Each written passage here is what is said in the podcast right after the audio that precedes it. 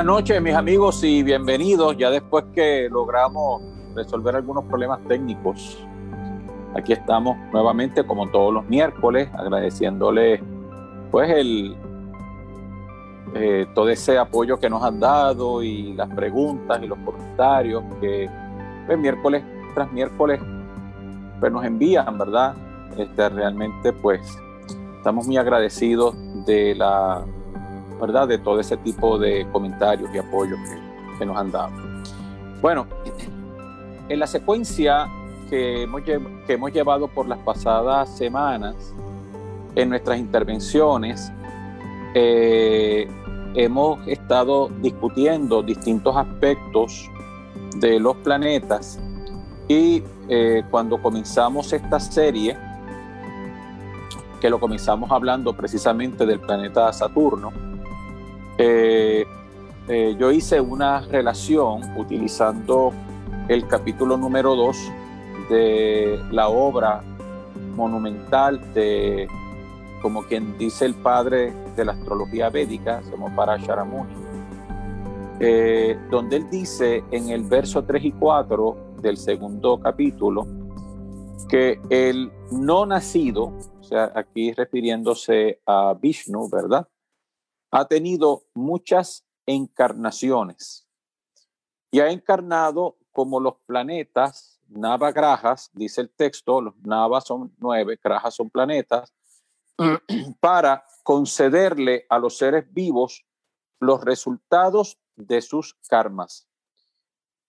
Él, Janardana, ha asumido la forma auspiciosa de los planetas para destruir a los demonios o las fuerzas negativas y sostener o apoyar a los seres divinos. Esto, eh, esto fue como nosotros abrimos la primera serie de los planetas y lo importante del caso, eh, decíamos, a pesar de que hoy vamos a hablar del planeta Marte, que en la astrología se le considera como un maléfico natural, pero como decíamos en una de las clases anteriores, si cada uno de los planetas son manifestaciones de encarnaciones divinas que han aparecido en nuestro sistema para subyugar las fuerzas negativas, entonces realmente no hay planetas negativos. Y de hecho, eh, ustedes en la misma astrología nosotros sabemos que hay lo que se llaman maléficos naturales y maléficos funcionales, benéficos naturales y benéficos funcionales. O sea, en otras palabras, para una persona que tiene un ascendente en el signo de Aries, Marte, que es la casa natural del planeta Marte, para Aries ascendiendo, no puede ser un planeta maléfico. como tampoco lo puede ser en el caso, por ejemplo, de un ascendente en Leo. Sin embargo, para otros planetas, para otros ascendentes, sí puede ser, ¿verdad? Como por ejemplo Marte, sí se puede convertir en un planeta maléfico, por ejemplo, como en el caso de un ascendente en Tauro o un ascendente, digamos, en el signo de Capricornio o Acuario, que son dos casas relacionadas, son dos signos relacionados con Saturno. Así es que esto es relativo, pero lo cierto es que los planetas los que están indicando en nuestra carta natal es dónde y qué tipo de experiencia kármica nosotros vamos a experimentar en esta encarnación, que es lo que se le llama el prarabdha karma. Para las personas que han eh, que por primera vez se unen a nuestras transmisiones, yo he explicado, porque de hecho esta pregunta me la hizo los otros días una, una clienta, ¿verdad? Y es que eh, si a través de una carta natal se pueden ver las encarnaciones pasadas. Bueno, sí, porque la, la, las experiencias que nosotros estamos viviendo en esta encarnación específicamente y las configuraciones planetarias que aparecen en nuestra carta natal son el resultado de las distintas experiencias kármicas o distintas acciones que nosotros hemos generado en vidas anteriores. Entonces, yo le explicaba a esta persona que nosotros no tan solo hemos encarnado millones de veces en este planeta, sino en otros planetas, en otros sistemas solares, en otras galaxias, en otros universos y en otros periodos cósmicos. Así que nosotros tenemos un sinnúmero, un incontable número de encarnaciones y es la razón por la cual a esa acumulación de experiencias o de semillas kármicas se le llama Sanchita Karma. El que vamos a experimentar en una sola vida, en esta vida, se llama Prarabdha Karma, pero nosotros estamos haciendo karma nuevo, estamos construyendo karma nuevo cada día con nuestras acciones. Así es que eh, nosotros podemos inferir a través de la carta y ver a través de la carta eh, la encarnación anterior, algunas encarnaciones pasadas que pueden explicar los comportamientos y las experiencias que estamos viviendo eh, en este momento en nuestras vidas. Así es que esto es importante porque ahora vamos a, a mostrar la primera diapositiva, Joel. Este, habíamos hablado y Parashara explica eh, en, la, en, el, en el verso 5 y 7 del capítulo número 2, recuérdense que este texto de Parashara fue escrito hace 17 mil años, por lo menos hace 17 mil años.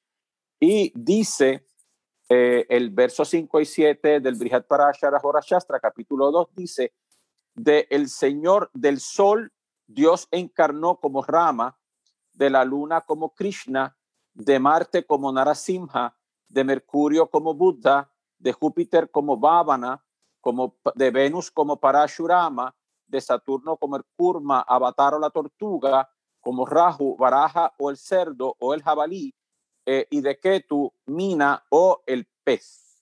Así es que ahí tienen ustedes los 10 avatares y obviamente hay una, una, una décima encarnación que es el que ustedes ven ahí montado a caballo, que es el Kalki Avatara.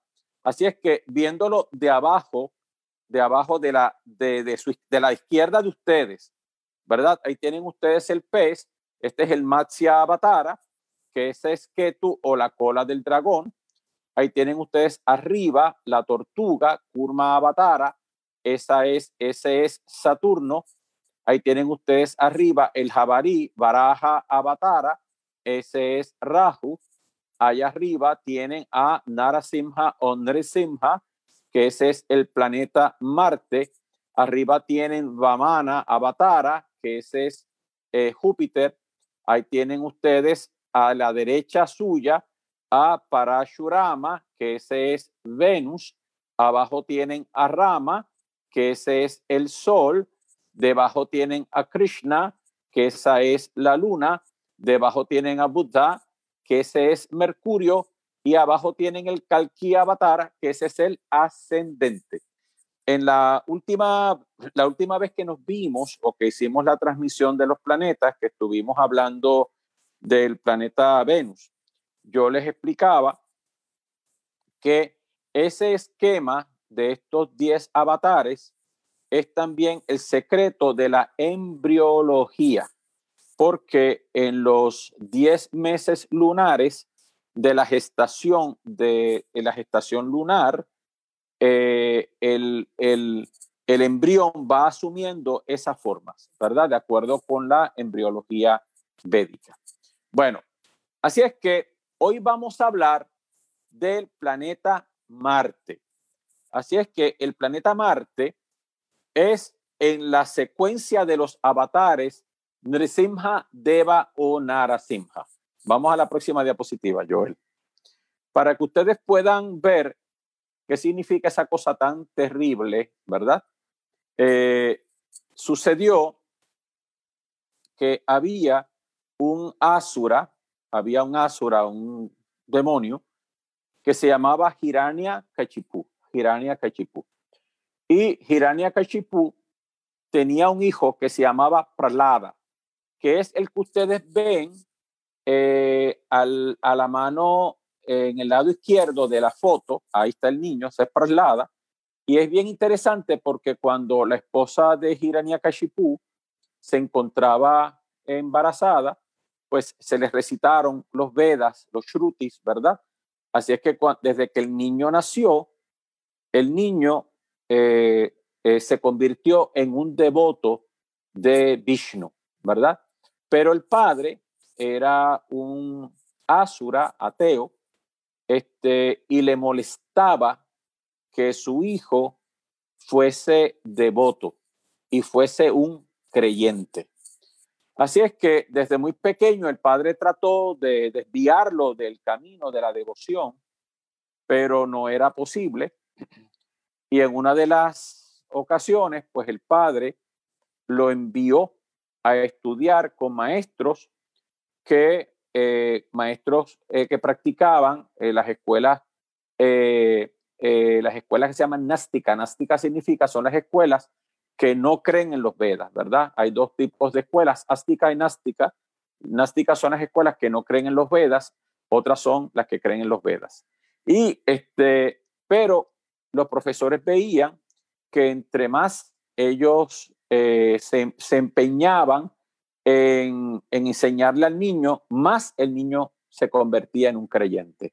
El padre lo torturó, le hizo muchas barbaridades, eso obviamente la historia es mucho más larga, pero eh, un día, o sea, el padre, el padre de él, este, Hiranyakashipu, a través de distintas mortificaciones y a través de ciertas, a través de ciertos, o sea, tapas, tapas significa este, penitencias o mortificaciones, había logrado que Brahma, Brahma le concediera lo siguiente. Él, él, después que terminó sus mortificaciones, Brahma le dijo, ¿qué tú quieres que yo te conceda? Y él le dijo, yo quiero ser indestructible. En otras palabras, yo quiero que tú me des eh, la capacidad, o sea, tú hagas que yo no pueda ser muerto o asesinado o destruido por nadie que haya nacido del vientre de un, una mujer, o, o sea, de una mujer o, eh, o haya sido engendrado por un animal. O sea, así es que nadie que haya nacido de mujer o de humano o de animal me pueda matar. Ni hombre ni animal me puedan matar. Segundo, yo quiero que tú me concedas que nadie me pueda destruir ni de día ni de noche. Yo quiero que tú me concedas que nadie me pueda destruir ni dentro ni fuera de mi casa yo quiero que tú me concedas que nadie me pueda destruir ni en el cielo ni en la tierra. Y yo quiero que nadie me pueda destruir con arma alguna. Así es que para los efectos, Hiranya Kashipu, el Asura, eh, era indestructible. En una de las, de las argumentaciones que Praslada tuvo con su padre, el padre retándolo, ¿verdad? Para cuestionar su sistema de creencias, le dice, entonces tú piensas que Dios está en todas partes. Y le dijo, sí. O sea, que si Dios está en todas partes, entonces debe estar también en esta columna. Eh, en el palacio había una columna y, el, y Praslada le dijo, sí debe estar en esa columna. Entonces, el padre Hiranyakashipu pateó la columna. Vishnu entró, había entrado dentro de esa columna y salió de esa columna. O sea, no salió de vientre ni de humano ni vientre de animal, pero salió con cabeza de león y con cuerpo de hombre. O sea, no lo iba a poder matar ni hombre ni animal. Y para los efectos, él era hombre y animal al mismo tiempo. Pero ¿qué pasa? Que cuando él se enfrenta ante, ante Nara Simha, Nara significa hombre, Simha significa león, cuando se enfrenta a él, él trata, se da cuenta que, que él no tiene capacidad para poder vencerlo y entonces corre y él es tomado por la fuerza por Narasimha en el dintel, en la entrada de la puerta del palacio, o sea, ni dentro ni fuera de su casa. Era el atardecer, no era ni de día ni de noche. Y lo, lo que hizo fue que se lo sentó sobre las piernas, ni en el cielo ni en la tierra, y metiendo las uñas en su vientre, lo desoyó, o sea, con ningún arma. Y de esa forma, eh, eh, Vishnu aparece en la tierra para vencer a Hiranyakashipu, pero ¿qué pasa? Que el hecho de haber muerto de manos de Vishnu lo liberó desde el punto de vista espiritual. Así es que ese es el planeta Marte. Esa es la manifestación del planeta Marte en el sistema Vaishnava, en el sistema, en las encarnaciones de Vishnu. En el sur de la India se le, se le pide a Nrisimha Deva, sobre todo para las cosas imposibles, porque si ustedes se dan cuenta, las condiciones que tenía eh, Hiranyakashipu era difícil que pudiera ser vencido por las características, ¿verdad? No podía ser vencido ni de día, ni de noche, ni dentro, ni de afuera, ni cielo, ni la tierra, etcétera, etcétera, ¿verdad? Pero otra de las cosas que es importante, se dice en el sur de la India, que el hacer el mantra de Nrisimhadeva da contentamiento, la capacidad de que nosotros nos sintamos complacidos con las cosas que nosotros tenemos en ese momento. Así es que, eh, así es que es importante porque esa es la manifestación de los 10 avatares.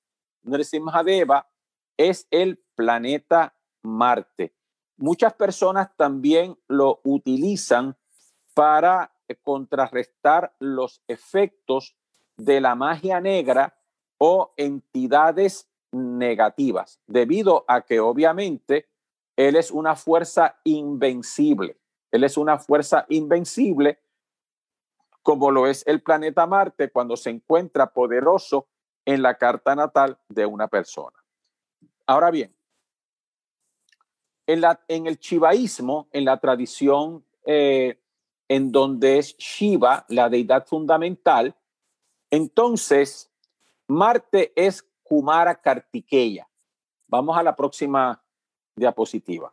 Esto es una, esto es una historia muy interesante porque sucede que eh, había un demonio sobre el planeta eh, y ese demonio había vencido a todos los dioses y eh, los, eh, los, dioses le dijeron, o sea, los dioses eh, establecieron o sabían que de la única forma en que ese demonio podía ser vencido era que, que naciera un guerrero, pero no naciera de mujer alguna, sino que fuera manifestado por el poder de Shiva o el poder de su padre. Parvati, que es la, manifestación femenina de la Madre Divina, ¿verdad? Parvati significa la hija de, la, de Parva. Parva es una montaña, los Himalayas específicamente. Quería tener un hijo, pero quería tener un hijo, ella parir un hijo, ¿verdad? Pero de la única forma en que, en que podía llegar a la tierra un, un ser que pudiera destruir a este demonio era que él no naciera a través de contacto físico de padre y madre, sino naciera a través del poder de Shiva. Así es que Shiva, lo que se dice es que eh, se le escapa una gota de su semen y esa gota de su semen, que era completamente incandescente e ígnea, cayó en la tierra. Eh, y por eso es que uno de los nombres que se le da a ese, esa manifestación del planeta Marte es Bhauma. Bhauma porque Bhumi es la Tierra. Entonces, eh, eh, debido a, que, a que la semilla era tan caliente, la madre tierra no pudo tolerarla, así es que esa, esa semilla subió a las Pléyades y fue criado por las Pléyades, fue criado por las Pléyades, que es un grupo de estrellas, ¿verdad? Como ustedes saben, dentro de la misma constelación de Tauro, que está asociada con la Osa Mayor. La Osa Mayor, como yo dije en otra de las transmisiones, son los siete rishis o los siete grandes sabios videntes y estas eh, playas, siete estrellas, representan de igual forma a las siete Shaktis o las siete esposas de los rishis. Ahora bien, así es que la, eh, la forma en que se le llama a las Pléyades en sánscrito es crítica, que significa la navaja. Y curiosamente, Marte representa un cuchillo o una navaja. Cuando él estuvo crecido, las, las siete madres eh, se lo devuelven otra vez a Shiva y por eso, debido a que él fue criado por las, por las Pléyades, o sea, por crítica, por eso es que se le llama Kartikeya o el hijo de crítica, de las críticas o de las estrellas de, de las Pléyades, ¿de acuerdo? Ahora, lo importante del caso es que logra vencer por las características al demonio y se convierte en, es uno de los hermanos de Ganesha. Ese es el hermano menor de Ganesha. Así es que la familia, la familia de Shiva es Shiva Parvati, Shiva es el sol, Parvati es la luna, Ganesha es Ketu, la cola del dragón, y Kartikeya es Marte. La cola del dragón, que es Ganesha o Ketu, es de la misma naturaleza que el planeta Marte. Y eso obviamente es importante porque en la, eh, en la tradición védica eh, se utilizan los mantras de estos planetas para fortalecerlos o propiciarlos. Eh, en la astrología védica hay dos técnicas para los planetas. Si el planeta es en la carta de uno, un planeta que puede generar dolor y sufrimiento, se apacigua. Por eso se llama Graha Shanti. Graha Shanti es pacificar el planeta, ¿verdad? Pero si el planeta es un planeta benéfico para nosotros, pero ese planeta eh, tiene, no tiene fuerza, entonces se puede propiciar, se puede fortalecer a través de un mantra o a través de una joya. En el caso de, de Marte es el coral rojo, ¿de acuerdo? Ahora bien, así es que ahí tenemos la, el nacimiento del planeta Marte. Él tiene en sus manos una lanza que recibe el nombre de Shakti. Shakti, ¿ok? Esa lanza que él tiene es Shakti. Ese es su poder. Y él eh, vuela sobre un pavo real o Mayura. Mayura es el vehículo de Kartikeya, de Kumara Kartikeya pero no sé si están viendo lo que están viendo la imagen, eh, pisando, eh, el, el, pavo real está pisando una cobra. ¿Por qué? Porque lo que ocurre es lo siguiente, eh, el pavo real se dice que puede alimentarse de serpientes, ¿de acuerdo? De la víbora a la serpiente. De hecho, en el budismo se dice que los pavos reales representan, así como los elefantes, a los bodhisattvas, aquellos seres que han venido, han venido una y otra vez a la tierra a liberar a la humanidad del dolor y el sufrimiento, y que son como los pavos reales, lo que dice la, la mitología védica es que los pavos reales se pueden alimentar de plantas, de plantas que son venenosas para otras aves y sus plumas se ponen cada vez más hermosas. Los bodhisattvas se pueden alimentar del veneno del mundo y se hacen cada vez más gloriosos. Pero el otro secreto de la serpiente es que el planeta Marte, así como la cola del dragón, están relacionados con el kundalini, están relacionados con el kundalini. De hecho, quiero que vean que Kumara Kartikeya tiene unas pantallas, unos aretes. ¿Lo ven ahí? Porque la palabra en sánscrito para los aretes es kundala. que significa que es de donde mismo sale la palabra Kundalini. De hecho, hay varias formas para llamar al planeta Marte. Uno es Mangala, que significa el auspicioso, el otro es Kuya y el otro es Bauma. ¿De acuerdo? Y Kuya específicamente, eh, las, eh, toda, toda, toda vez que esta, esta letra, o sea, la, primera sílaba de su nombre, eh, cuya es exactamente la primera sílaba de Kundalini, ¿verdad? Así es que el otro secreto de la cobra es el control del planeta Marte. Dicho sea de paso, Marte controla o está relacionado con las prácticas tántricas.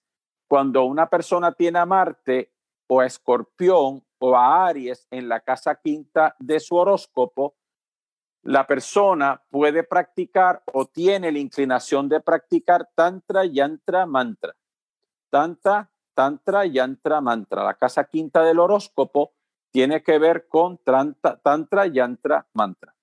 Eh, igual que si la persona tiene planetas maléficos en la quinta posición a partir del planeta que tiene más grados en su horóscopo o en el Navamsha, esa persona tiene, tiene la capacidad de desarrollar los siddhis o los poderes de él o los poderes de el, eh, del yoga o los siddhis del yoga a través de la práctica tántrica y a través de la práctica del mantra. Escorpión, que es una de las casas naturales del planeta Marte, así como la constelación Aslesha, que se encuentra al final de la constelación de cáncer están relacionadas con Kundalini de la misma manera. José, eh, para nuestros amigos que, no estén tan familiarizados con el término, ¿qué es Kundalini? Bueno, sabemos que Kundalini es uno de los seis poderes que controlan, la, que controlan el universo o las manifestaciones de la energía creativa o que manifiesta el universo. Así que Kundalini es eh, una, una forma de energía que se manifiesta eh, cuando ustedes escucharon a Edgar eh, en la, la, semana pasada hablándonos, hablándonos de magnetismo y la electricidad, pues en el universo Kundalini se manifiesta como la electricidad y el magnetismo, luz, color, etcétera, y sonido, pero en nuestro cuerpo esa energía duerme en la base de la columna vertebral, en lo que muchas personas en el cuerpo sutil le llaman el Muladhara chakra. Y esa, esa energía, mientras se encuentra eh, reposando en el primer chakra o en el Muladhara chakra, eh, está sosteniendo nuestro ahamkara, nuestro concepto del yo. Y mientras el concepto del yo esté activo, nosotros seguimos atados a este plano.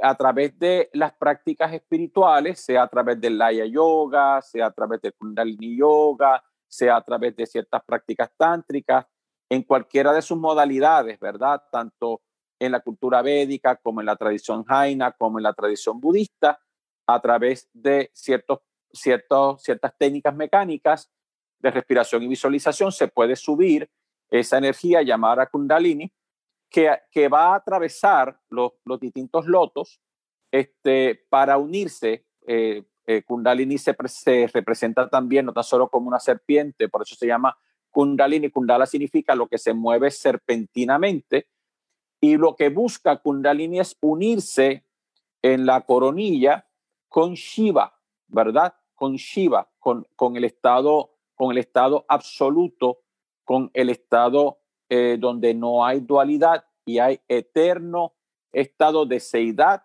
de existencia absoluta, de bienaventuranza absoluta y de eh, conciencia absoluta.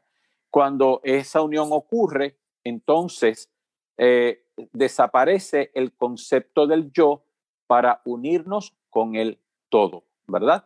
Así es que esa es Kundalini. Mientras Kundalini está sentada en la base del Muladhara Chakra, entonces está haciendo dos cosas. Primero, todos los procesos de homeostasis de nuestro cuerpo, los procesos de adaptación de nuestro cuerpo, metabólicos de nuestro cuerpo, la adaptación con el ambiente, pero una vez esa energía se comienza a despertar, según va pasando por los distintos chakras, eh, por el primero, que es el de la tierra, por el del agua, por el del fuego, por el, el del aire, etcétera, y por el del espacio, pues entonces nos va dando poder sobre cada uno de esos elementos y conocimientos sobre esos elementos hasta que nosotros escapamos de, de esos estados de conciencia inferior para entonces fundirnos con el estado de la conciencia superior y parar las ruedas de reencarnaciones y muertes. Bueno, entonces, así es que fíjense cómo hemos visto en una perspectiva distinta al planeta Marte que muchas personas le tienen miedo, ¿verdad? Esa es una fuerza sumamente importante por varios motivos. Primero, porque eh, el planeta Marte representa la voluntad. Eh, Joel, si Marte no está fuerte en el horóscopo, las personas no tienen ni voluntad ni disciplina. ¿Oíste? O sea que eso es una de las cosas importantes. Claro, porque, porque si no hay ni voluntad de disciplina, no vamos a poder lograr absolutamente nada, ¿verdad? Eh, y, y, por otro lado, eh, tiene que ver con los niveles de energía en nuestro cuerpo. Después vamos a ver por qué, desde el punto de vista de la ayurveda, por qué eso es así. Ahora, en su aspecto negativo, tenemos que entender eh, que nosotros habíamos ya hablado en la primera transmisión, cuando nosotros hablamos del planeta Saturno, que el universo está constituido fundamentalmente por cinco elementos y tres cualidades, ¿verdad? Esos cinco elementos son espacio, aire, fuego, agua y tierra, ¿ok? Otra vez, espacio, aire, fuego, agua y tierra. El aire, el espacio está regido por Júpiter. Ya vimos eso cuando hablamos del el planeta Júpiter. El aire, yo tengo una discrepancia con la tradición porque la tradición dice que el aire está regido o está compuesto, regido por Saturno. Eh, yo digo que eso no es posible, con eso yo concuerdo con el doctor David Froley. Yo creo que Mercurio rige el aire, Saturno rige la Tierra, pero vamos a hacerlo desde el punto de vista de la tradición. Este, eh, Marte rige el fuego, Venus rige el agua, y entonces dependiendo si vamos a usar a Mercurio o a Saturno, pero en la tradición Mercurio regiría la Tierra. Ahora bien, ¿qué ocurre? Pero hay tres cualidades que la materia cósmica, en las cuales la materia cósmica se puede manifestar o práctica, como se le llama la materia cósmica. Sattva, que es aquello que tiende a la luminosidad, a ser más ligero, a ser más luminoso y más puro. Tamas, que tiende a ser más inerte, más corrupto, más impuro, y rayas, que tiende a ser la movilidad, lo que genera los procesos de la movilidad, en su aspecto negativo, pues puede convertirse en elementos de agresividad. Ahora bien, Marte es un planeta tamásico. Ahora, cuando nosotros decimos que Marte, que es una manifestación de la, de la divinidad, no es, decimos que es un planeta tamásico, no queremos decir que es un planeta malo, sino que a través de Marte podemos vencer tamas, podemos vencer la inercia y podemos vencer el estancamiento y podemos establecer un proceso de purificación a través del el fuego. Así es que ese es el asunto, Joel. Hay muchas personas que piensan que porque un planeta es tamásico, el planeta es negativo. No, el planeta nos puede ayudar a vencer la naturaleza tamásica, de la misma forma que Saturno. Saturno es un planeta tamásico, pero si Saturno no está fuerte en el horóscopo de una persona, la persona no puede convertirse o renunciar al samsara. ¿De acuerdo? Porque Saturno es lo que nos permite renunciar al samsara. Si la persona no tiene Saturno fuerte, la persona no puede hacer, por ejemplo, retiros espirituales o aislarse. ¿De acuerdo? Así es que los planetas tamásicos, cuando los usamos desde el punto de vista espiritual, nos permiten vencer la naturaleza tamásica. Por eso es que Andresim Hadeva vence a un Asura que es Tamas. Por eso es que Kartikeya eh, eh, este, eh, pelea contra contra un este, Asura también, pero ahora tenemos un tercer factor importante, otra manifestación importante que se llama Hanuman. Mm, vamos para allá. Así es que vamos a ver la imagen de Hanuman. Sucede que en la, en el, en la, en la obra épica llamada del Ramayana, eh, Vishnu aparece en la tierra para vencer a otro Asura que se llamaba Ravana. Eh, Asura, eh, Ravana también había logrado a través de su conocimiento y a través de su devoción hacia Shiva, había logrado un cierto nivel de inmortalidad o indestructibilidad y la única persona que podía, se dice que la única, los únicas seres que podían destruirlo era o una encarnación de Vishnu o monos o monos. ¿Por qué monos? Porque los monos están regidos por el planeta Marte también. ¿Ok? Así es que eh, eh, el rey, el rey, eh, el rey Dasharata, Dasharata, que era como se llamaba el papá de, de Rama, Rama Avatara, tenía el problema de que él no podía, no había podido tener hijos. Tenía tres esposas y no había podido tener hijos. A través de, de la recomendación de el, del gurú de la familia, que se llamaba Washishta, él fue al sur de la India a buscar a un rishi que se llama Rishi Shringa, eh, que se encontraba precisamente en un lugar que hoy por hoy se llama Shringeri, que son las montañas de donde Shringa vivía. Y, eh, y ese, para que él hiciera un ritual, eh, un homam, una oblación de fuego, de modo de que ellos pudieran, de que las reinas pudieran parir, el rey pudiera tener su hijo. Eh, Rishi Shringa fue a Ayodhya, que se llamaba el palacio donde vivía Rama, y eh, después de haber hecho la, la, oblación de fuego, el sacrificio de fuego Homam, entonces él, eh, el señor, señor del fuego, se apareció y le entregó payasa. Payasa es una, una, una bebida hecha, una, un alimento hecho de arroz, este, y eh, bendecido como si fuera un amrita, y se lo da a las tres reinas y lo come el rey también, y estas reinas logran eh, parir cuatro hijos. Para, una parió a Rama, otra parió a Bharata y otra parió a eh, otra una parió a, Rama, Lakshmanan, Bharata y, y. Esos cuatro hijos eh, estos tres de ellos acompañan al avatar, el avatar se casa este, con, una, con la hija del rey este, Yanaka, eh, la, la, reina se llama Sita, y cada uno de los otros hermanos se casan con las hermanas de Sita. Debido a una intriga de palacio, una de las madres, eh, a través de la insidia de una de, sus criadas, obliga al rey a que destierre a Rama al bosque eh, por un periodo de tiempo y, este, en, el, en periodo en el que Rama está en el bosque con Sita, acompañado por su hermano Lakshmana, este, Sita es secuestrada por Ravana eh, y se la lleva a la isla de Lanka.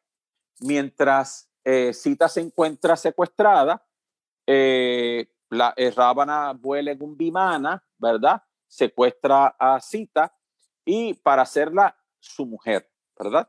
Pero ¿qué pasa? Que cuando en la, en la búsqueda que Rama hace, guiado por ciertas fuerzas de la naturaleza, llega a un lugar, Kinshinda, donde se encuentra con este reinado de, de monos, ¿verdad? Entre comillas.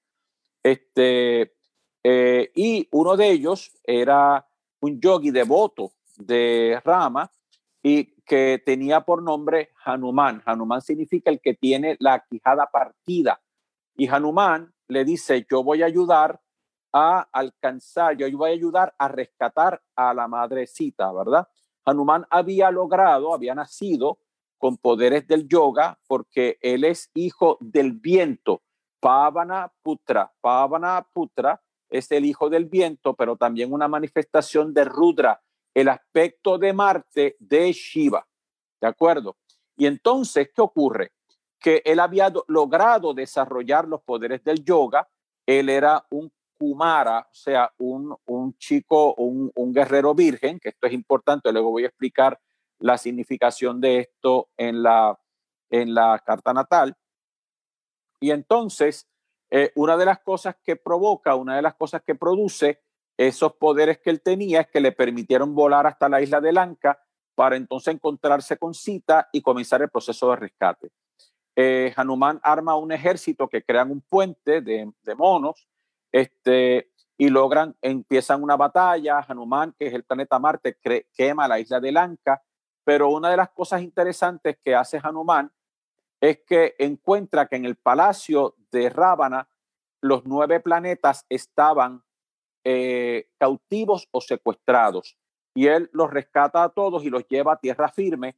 Y Shani o Saturno le dice a Hanuman que como consecuencia de este acto de liberación, él nunca va a mirar a, ninguno de sus devotos o a nadie que pronuncie su nombre. Por eso es que toda persona que esté siendo afligido por el planeta Saturno, si la persona hace el mantra o canta eh, lo que se llama la chaliza, que son, es un mantra en 40 versos, automáticamente Saturno deja de mirarlo, deja de hacerle daño, de crearle obstáculos en su vida. Curiosamente, esto se ha hecho tan popular, Joel, que ahora en los iPhones eh, en Apple Store y en las tiendas de, este, de los otros eh, sistemas, carriers, este, se baja una aplicación donde está la chaliza de Hanuman con la música y todo ese tipo de cosas, porque esto se ha hecho cada vez más popular. Eh, cuando la guerra termina y Ravana es, asesinado por, por, por, Rama, todos van a Ayodhya y este, obviamente Hanuman es, este, eh, es, eh, compensado, ¿verdad? Por Rama, por, la, por el, heroísmo que logró, se le llama el devoto perfecto. Ahora, es bien importante que en la, en la, en la práctica del yoga, cuando en algunas tradiciones, cuando se va a enseñar pranayama, eh, se invoca a Hanuman, porque Hanuman es el Pavanaputra, el hijo de Vayuhu, que, eh, como yo explicaba en una de las conferencias, los, los vientos en el cuerpo, los, los vata en el cuerpo, los vientos en el cuerpo, eh, este, son los vehículos a través de la cual se manifiesta el prana. Y este, pero al mismo tiempo, Hanuman es un guerrero virgen, que esto, esto es importante, lo tomes en cuenta, por eso que se llama un Kumara. Fíjense que él es Kumara, este, o un, guerrero virgen, pero también a Marte se le conoce en la tradición, en la otra tradición, como decíamos, como Kumara Kartikeya. Mira, Joel, esta es la razón por la cual cuando una persona tiene un planeta Marte muy fuerte en su horóscopo, creando una condición que ya mismo vamos a hablar, que se llama Kuya Mangala Dosha, le es tan difícil casarse. Mm. ¿Oíste? Así es que el hecho de que Marte esté fuerte en la carta natal puede dejar a la persona, puede ser un impedimento para que la persona pueda establecer una relación este, eh, matrimonial saludable. De eso vamos a hablar un poquito más adelante. Así es que eh, Hanuman representa es un Mahavira. Mahavira, Vira significa un héroe. Así es que una de las cosas que el planeta Marte da es heroísmo. Por eso es, eh, y es un guerrero, por eso es, y precisamente por eso es que eh, una de las profesiones que rige el planeta Marte son las profesiones militares. Ahora quiero que los que están mirando la transmisión miren la imagen de Hanuman. Lo que se dice en la tradición védica es que con la cola Hanuman controla a Saturno, pero con el mazo que tiene en la mano, él controla los otros ocho planetas. Entonces, obviamente, eso es lo que significa es que a través de nuestra voluntad nosotros podemos controlar las fuerzas planetarias a través del control de nuestros vientos internos o nuestras energías internas, nosotros podemos controlar los planetas. Así es que miren la importancia del planeta Marte en el proceso de liberación, en el proceso de liberación espiritual.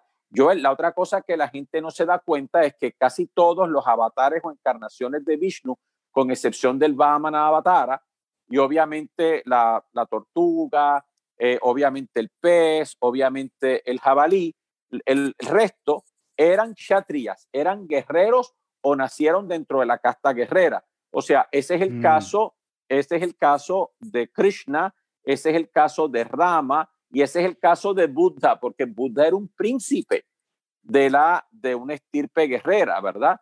Este, así es que eh, todas estas fuerzas que han venido a liberar a la humanidad de las fuerzas tenebrosas son eh, en última instancia representaciones o tienen la energía del planeta Marte, que es lo que permite subyugar esas fuerzas. ¿De acuerdo?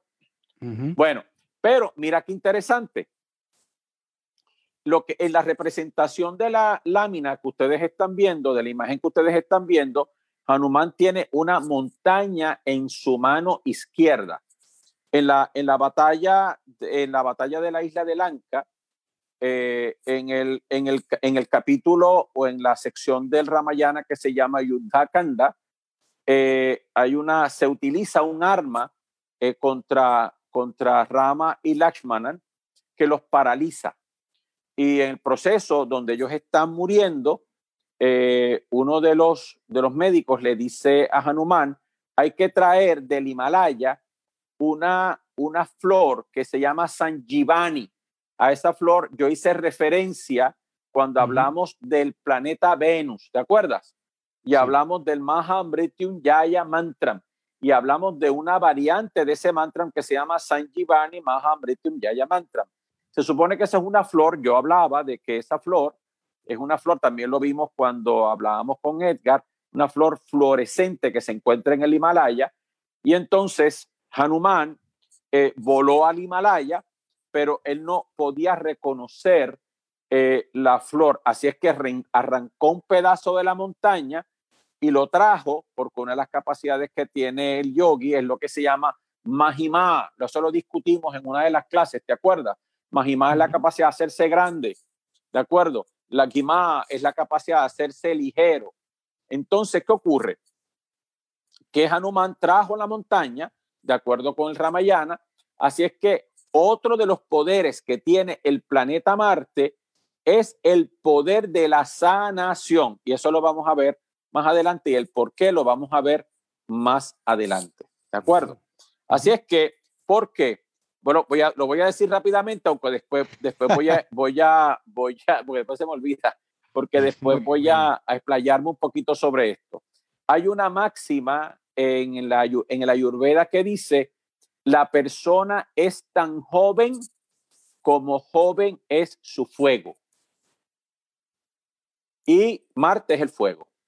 Así es que si nuestro fuego está saludable, si nuestro fuego está saludable, si nuestros 49 fuegos internos están saludables, nosotros nos vamos a mantener jóvenes. Y esto nos va, de hecho, Marte controla el sistema inmunológico, ¿de acuerdo? Así es que es la razón por la cual es una de las fuerzas importantes para mantenernos saludables y por eso el simbolismo de la del arrancar la montaña y traer el Sanjivani este, para sanar a Rama. ¿De acuerdo? Bueno, así es que fíjense cómo hemos cambiado la perspectiva del planeta Marte, de la gente verlo como el señor de la guerra y el conflictivo y el abusador, y ahora lo hemos convertido en un héroe capaz de conducirnos y ayudarnos a lograr la juventud, la salud, alcanzar nuestras metas espirituales, etcétera. ¿Qué les parece? Ahora bien, entonces, ¿qué pasa? Claro, también Marte se puede manifestar cuando la persona tiene una tendencia tamásica o una tendencia rayásica se puede convertir en agresividad, en violencia, este, en mal temperamento, en abuso, en crueldad, ¿de acuerdo? Mira, para darte un ejemplo, el eh, la, nosotros estamos viviendo, eh, Joel y a la gente que nos está viendo en el programa, estamos viviendo eso con toda claridad, porque la persona que está rigiendo los destinos de los Estados Unidos, para no mencionar nombre, dicho nombre yo, tiene precisamente a Marte en el ascendente.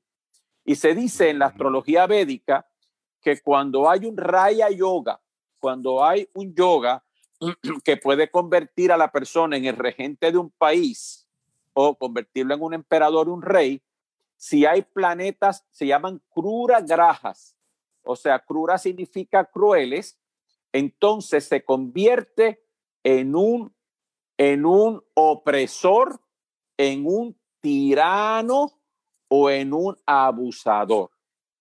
Mm.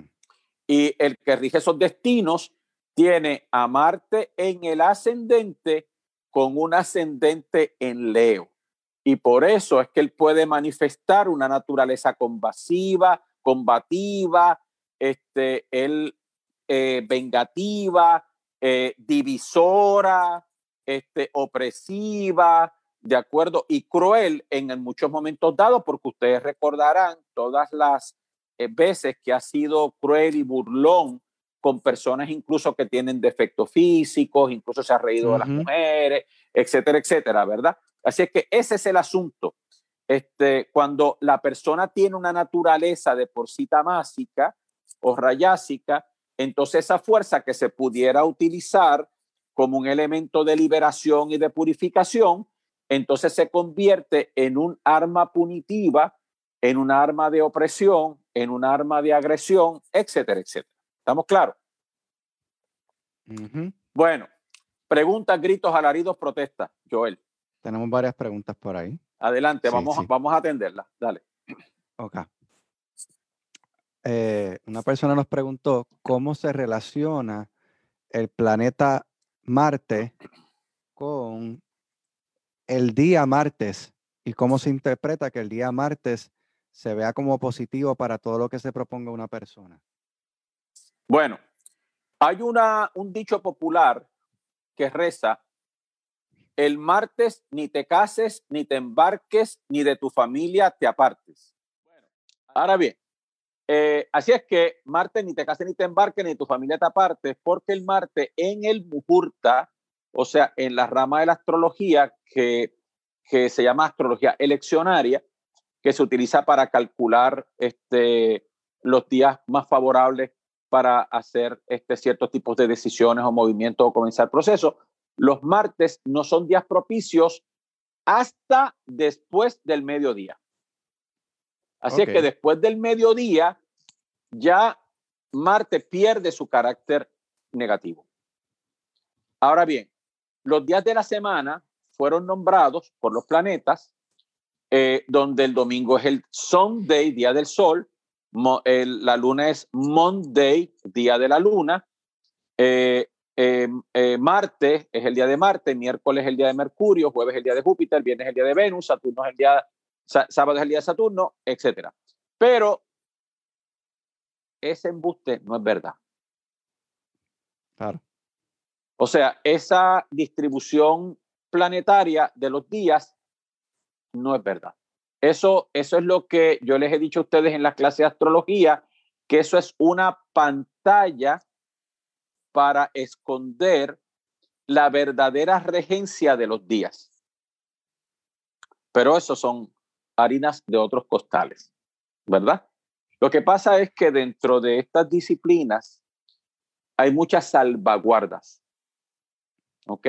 De hecho, en el mantra Shastra se dice que Shiva le puso candados a ciertos mantras para que la gente los cante ahí, pero que no puedan tener, este, no puedan, no puedan manifestar el siddhi completo del mantra, porque si no, pues hay gente que pueden ser destructivos con, con la recitación de ciertos mantras, ¿verdad? Tenemos muchos asuras.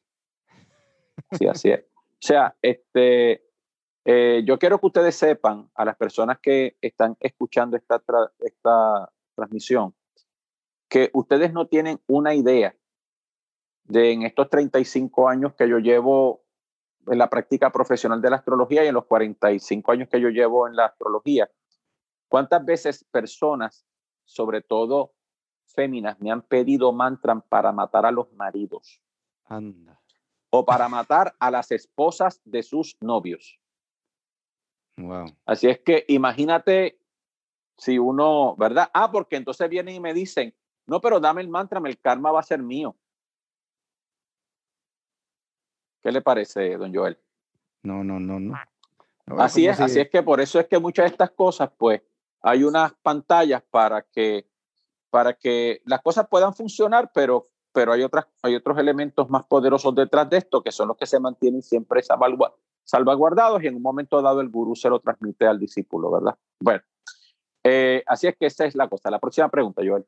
Ok. Em, creo que más o menos lo mencionaste en cuanto a qué pasa cuando Marte se encuentra en un lugar no favorable. Y ahí es el ejemplo. Sí, eso, vamos a hablar un poquito más sobre eso.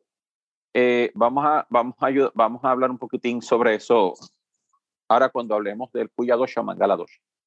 Okay. Próxima.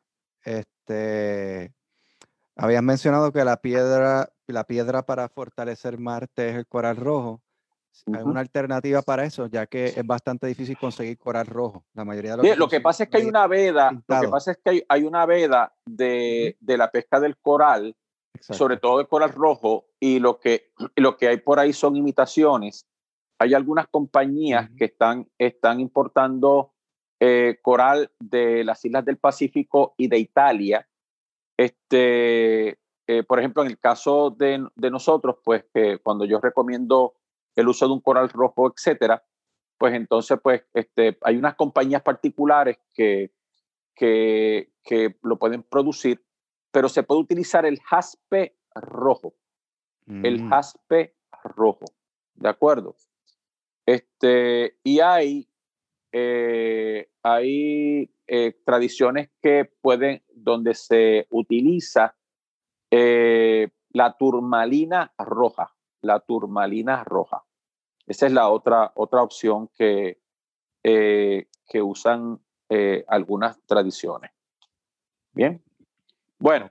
Este. Mm, también tenemos. Esta es una pregunta un poco más personal, pero creo que funcionaría para aquellos que, que, que han estado interesados en consultarse astrológicamente contigo, que ya se han consultado contigo. La persona está preguntando de que, está explicando que hace 30 años se hizo una carta natal contigo. A ver, se hizo una carta natal contigo que si de en esos 30 años habría cambiado su carta natal en algo. Bueno, lo que pasa es lo siguiente.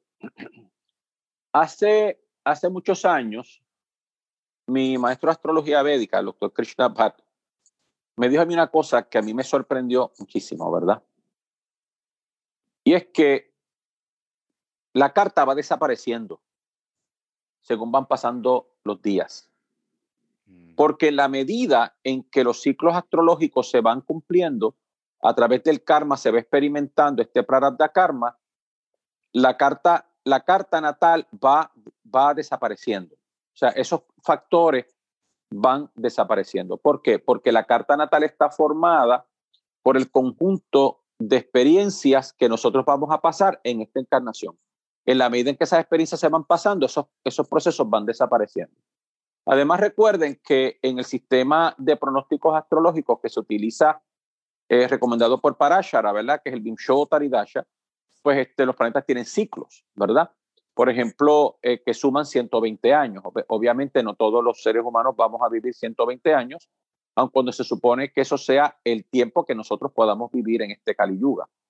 Ahora, eh, así es que el Sol tiene un periodo de seis años, la Luna de 10 años, Marte de 7 años, la cabeza del dragón de 18 años, Júpiter de 16 años, Saturno de 19 años, Mercurio de 17 años, etcétera, etcétera. Así es que en esos 30 años, pues tienen que haberse sucedido una serie de ciclos astrológicos y hay otros que están por ocurrir hasta que termine esta encarnación. Así es que verdaderamente pues, las cosas han cambiado. Además, hay tránsitos que se han dado alrededor de la carta natal que también nos siguen afectando. Así es que la respuesta es sí. Ok. Pregunta. Este, también tenemos la pregunta, esta está relacionada, eh, esto se va a manejar ahora cuando hables del Mangala eh, Dosha. eh, que es que cómo afecta la estabilidad de las relaciones el tener Marte fuerte en la carta. Em, también tenemos dos, estas están conectadas en cierta manera, cómo se puede fortalecer Marte para nuestro avance espiritual y qué consejos puntuales eh, pudieses dar para mejorar la disciplina con la ayuda de Marte. Ok, muy bien. Bueno, eh, dos cosas son importantes y es que desde el punto de vista astrológico, el planeta Marte rige, eh, tiene, el planeta Marte tiene dos casas, un lugar y un lugar de exaltación. Por ejemplo, Marte tiene como residencia el signo de Aries y el signo de Escorpión. ¿Ok? Y el signo de Escorpión. Pero es curioso, Joel, que el signo de Escorpión sea compartido también con Ketu, la cola del dragón. ¿Oíste? Y lo que es interesante es lo siguiente, fíjate. Existen 25 consonantes en el alfabeto sánscrito. ¿Ok? Existen 16 vocales y 25 consonantes y lo que se llaman semivocales. Ahora bien, de esas 25 consonantes, esas 25 consonantes se dividen en cinco grupos que representan los, los otros cinco planetas. ¿Ok? Así es que el Sol y la Luna, el Sol representa las vocales, la Luna representa las semivocales y los otros cinco planetas están distribuidos en cinco grupos de consonantes,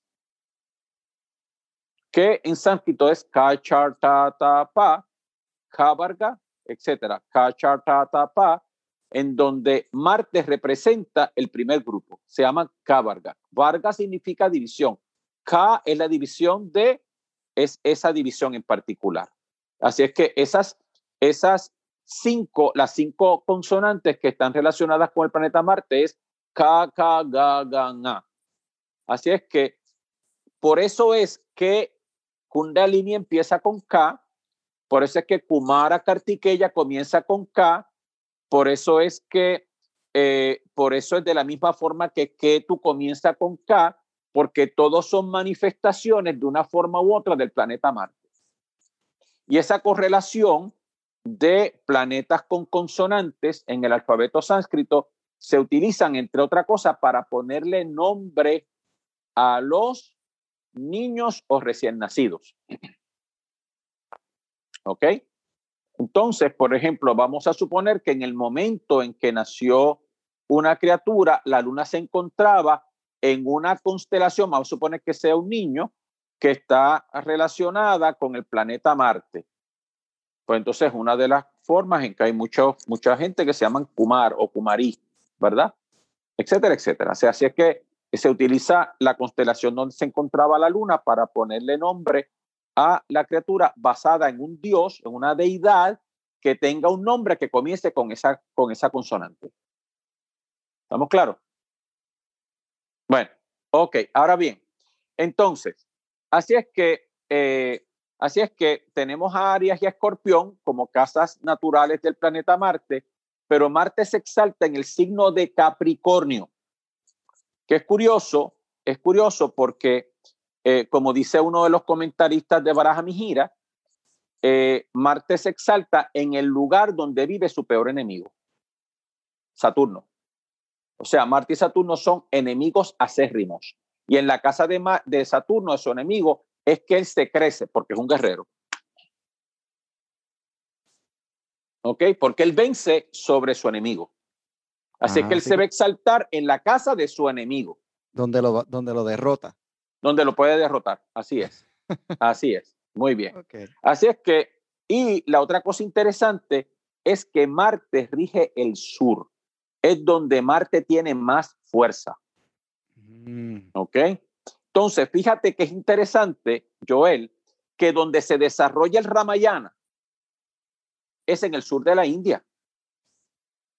Donde está la isla de Ceilán, la isla de Lanka, es en el sur de la India.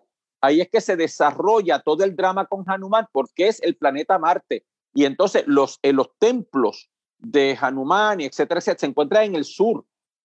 ¿Por qué? Porque es el lugar donde Marte tiene más fuerza.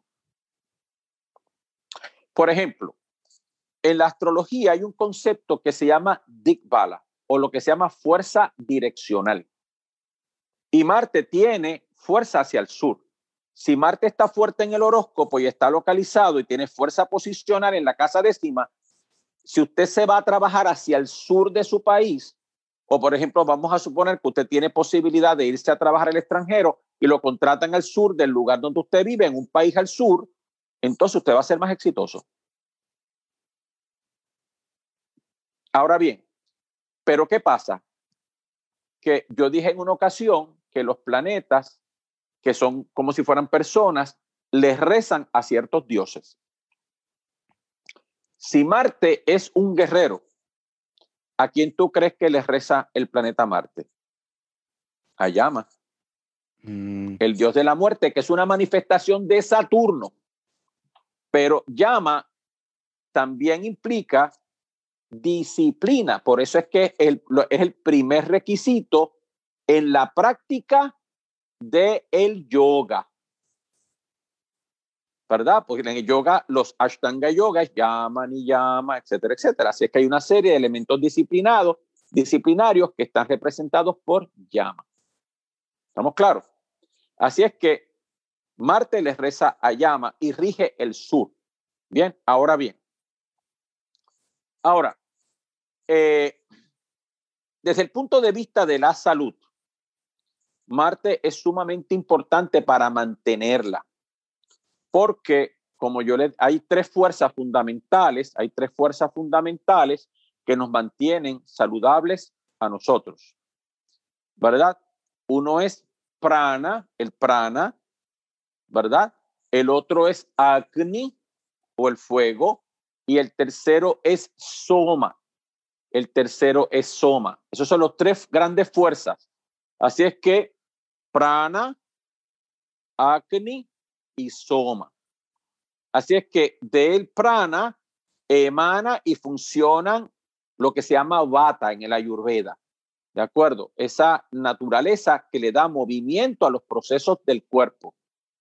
De acni funciona que pitta en el ayurveda, tellas y pitta en el ayurveda y del soma kafa en el ayurveda capa en el ayurveda. Así es que esos son los tres componentes, pero el fuego es sumamente importante porque si el fuego es lo que establece los procesos de transformación, los procesos de transformación en todo el universo. Por eso es que Rick Weda comienza primero alabando al fuego, porque todos los procesos del universo se generan a través de fuego. Y este universo en el cual nosotros vivimos, Joel, es generado por el deseo, por cama, por el deseo. ¿Por qué? Por el deseo de existencia manifiesta este universo. Entonces, ¿qué ocurre? Todo proceso de transformación universal, manifestación y transformación universal se manifiesta a través del fuego. Si en el cuerpo humano no, no hubiera el poder del fuego, nosotros no podíamos metabolizar ninguno de los alimentos que nosotros, sintetizar los alimentos que nosotros consumimos. Así es, del momento mismo en que nosotros ingerimos alimento, las, las enzimas que se encuentran en nuestra saliva son fuego líquido, porque el proceso digestivo comienza en la boca. Las enzimas comienzan un trabajo de descomposición, comienzan un proceso de descomposición de ciertos de los almidones y nutrientes comienzan a través de la saliva y según y cuando este, este bolo alimenticio llega al estómago, interacciona con los jugos gástricos y con un tipo de fuego que se llama Yatara Agni. Ese Yatara Agni es el fuego que interacciona el páncreas, etcétera, con los alimentos y la vesícula, etcétera. Pero ¿qué ocurre? Que en el hígado hay un fuego que se llama Bhuta Agni, que tiene, está compuesto de los cinco elementos. Así que en el hígado hay un fuego correspondiente a el espacio, un fuego correspondiente a el aire, un fuego correspondiente al fuego, un fuego correspondiente al agua y un fuego correspondiente a la tierra. Y gracias a esos cinco fuegos que operan en el hígado, se mantiene la integridad celular, Joel. Porque la forma de la célula, la inteligencia de la membrana celular, los procesos a nivel de citoplasma, los procesos de interacción que ocurren en, la, en la, la membrana celular con el ambiente externo a la célula, todo eso lo controlan los fuegos que operan en el hígado. Pero en cada uno de los tejidos de nuestro cuerpo tiene que haber un fuego que permita que los alimentos que tú consumes se puedan integrar a los sistemas de los tejidos. Así es que existe un fuego para, para el plasma eh, o la linfa, existe un fuego para la sangre, para la grasa, para el músculo, para el hueso, para el tuétano, para el tejido sexual. Y cada uno de estos tejidos tiene su propio fuego, así como lo tienen las células. Las células tienen internamente fuego que permite, no tan solo en la membrana, en el citoplasma, sino en el núcleo, que permite las transformaciones de los alimentos y la producción de energía. Pero también lo ocurre en los canales que llevan los alimentos y los nutrientes para formar cada uno de esos tejidos. Por eso es que hay 49 tipos de fuegos en el cuerpo físico y gracias al planeta Marte nos mantenemos saludables. En la sangre, el planeta Marte rige no tan solo, o sea, rige la hemoglobina y la ferritina del glóbulo rojo. O sea, si el planeta Marte está débil en el horóscopo de una persona, usted no produce la hemoglobina que tiene que aparecer y sus células no pueden captar las moléculas de oxígeno para oxigenar el resto del cuerpo gracias al planeta Marte. Entonces, fíjate cómo hemos derrotado otra vez la imagen de Marte negativo. Gracias a Marte nos mantenemos vivos, aparte de que Marte establece nuestra capacidad visual porque nosotros tenemos fuego en la vista, que es lo que nos permite captar los colores. Bueno, entonces, estamos trabajando con lo que mencionaste al comienzo, que hemos hablado ya antes, que es que todas estas manifestaciones de los planetas son manifestaciones divinas y por ende tienen un propósito en nuestra vida, aunque a veces la percepción es negativa. Claro. Así es que fíjense la importancia que tiene, que tiene el fuego eh, en nuestro cuerpo, en nuestra salud, pero desde el punto de vista de condiciones patológicas, hay 40 condiciones patológicas creadas por desarreglos del fuego. Cuando el fuego se encuentra en sus estados armónicos, nos mantiene saludable. Cuando el fuego se sale de control, entonces nos va a crear problemas. Hay 40 condiciones de salud que están causadas por desarmonía. ¿Y cuáles son las desarmonías? El fuego puede estar en exceso o el fuego puede estar en, en deficiencia. ¿Ok? El fuego puede estar en exceso o puede estar en deficiencia.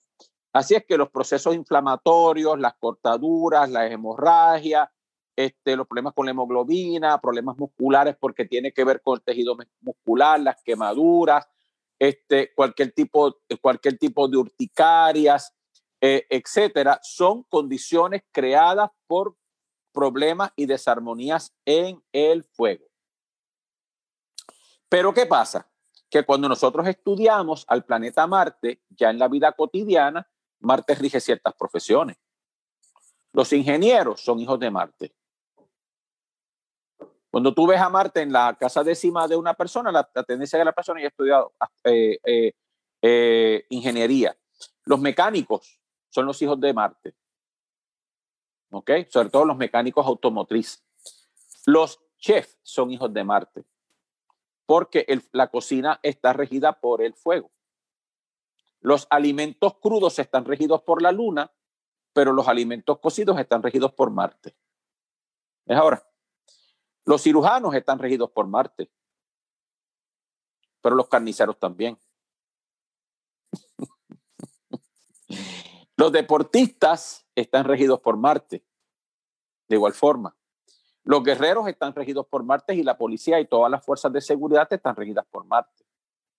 Así es que si una persona tiene a Marte en, eh, relacionado con las casas que tienen que ver con la profesión, pues él lo va a inducir a las prácticas de esa profesión. Nosotros yo vi una chica que es sumamente exitosa.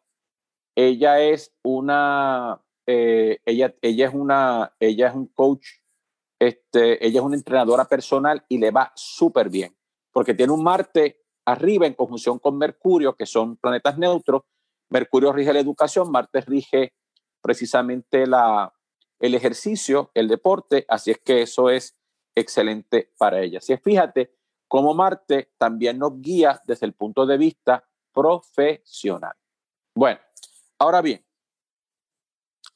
hay algunos lugares donde Marte es chévere. ¿Ok? Donde Marte funciona muy chévere, ¿verdad? Claro, depende, depende, ¿verdad? Porque hay, hay, este, hay posiciones que Marte tiene que, este, que también son sumamente importantes porque Marte entra en juego en uno de los cinco combinaciones astrológicas de personas importantes que en sánscrito se llama Pancha Maha Purusha Yoga. Pancha Maha Purusha Yoga. Este, eh, hay, si eh, dice, dice Parashara, y dicen los maestros de las escuelas tradicionales, que si cualquiera de los cinco planetas, en el caso de eh, Júpiter, en el caso de Saturno, en el caso de Marte, en el caso de Mercurio y Venus, se encuentran en su casa o casas de exaltación en los cuatro ángulos del horóscopo, o en los cuatro kendras, cuatro ángulos del horóscopo, entonces eso, eso se genera, eso genera lo que se llama pancha, maha, purusha yoga. Pancha significa cinco, maha significa grande, purusha persona, yoga combinaciones planetarias. Así es que si Júpiter es el planeta que está en su casa o exaltado en un ángulo, se llama Hamsa Maha Purusha Yoga, el cisne. ¿Oíste? El cisne. Si es Saturno, que se encuentra en su propia casa o exaltado, en la casa 14710, se llama Shasha Maha Purusha Yoga. Shasha es el conejo. ¿Ok? Un conejo. Si es Marte, el que se encuentra en la casa 14710, en Aries, en Escorpión o exaltado en Capricornio, se llama Ruchaka Yoga. Ruchaka Yoga, el guerrero, ¿verdad?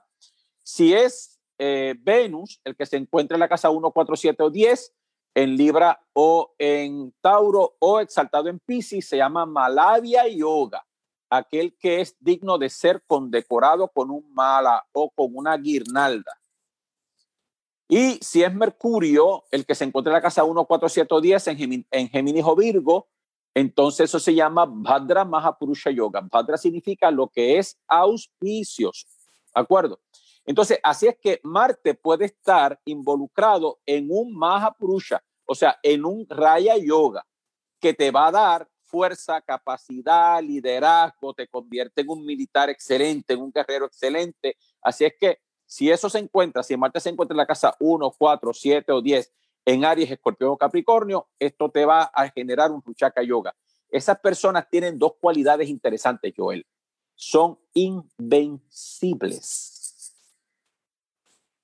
Pero en otras vidas practicaron magia.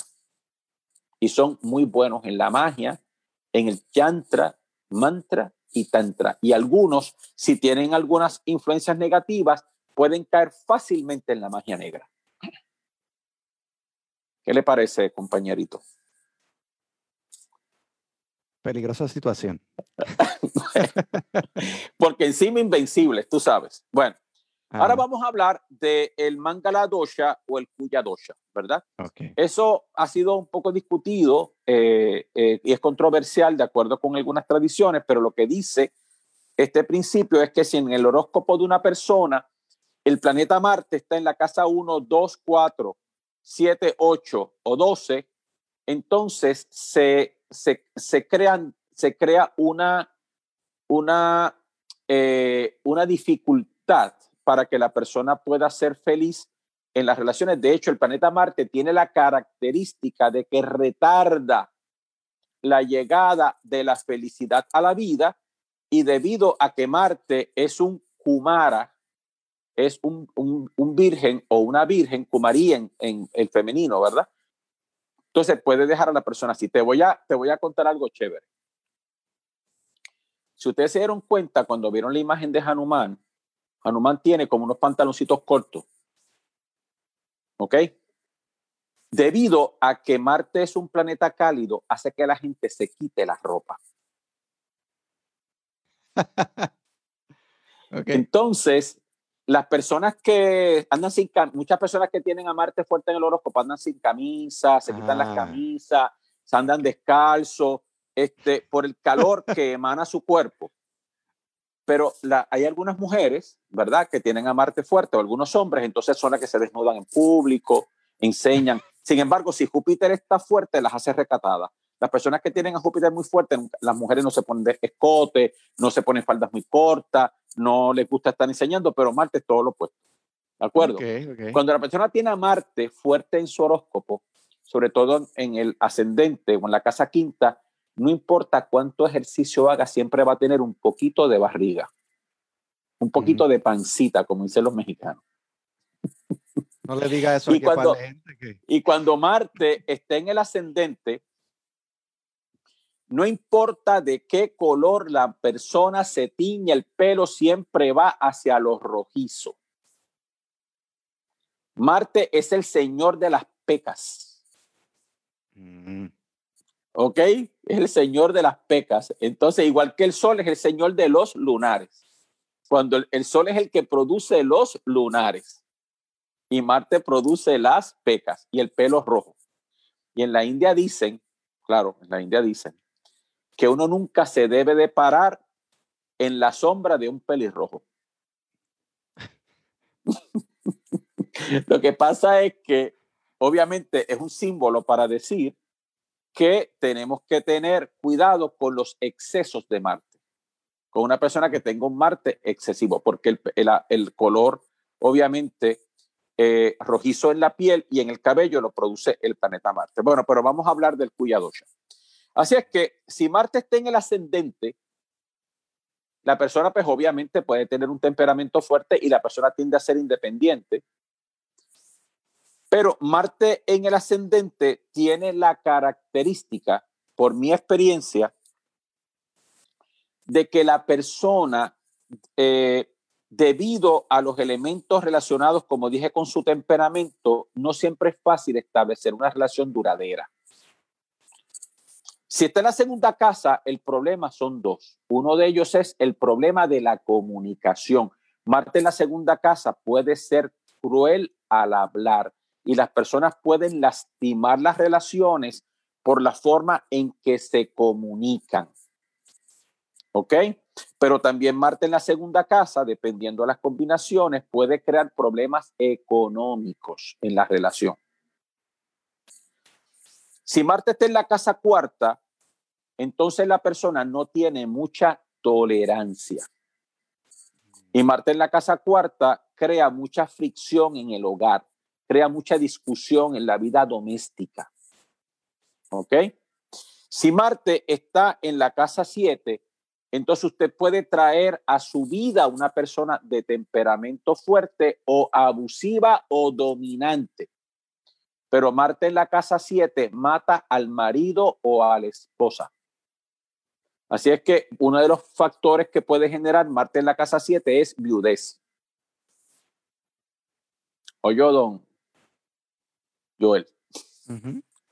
Lo mismo puede generar Marte en la casa octava,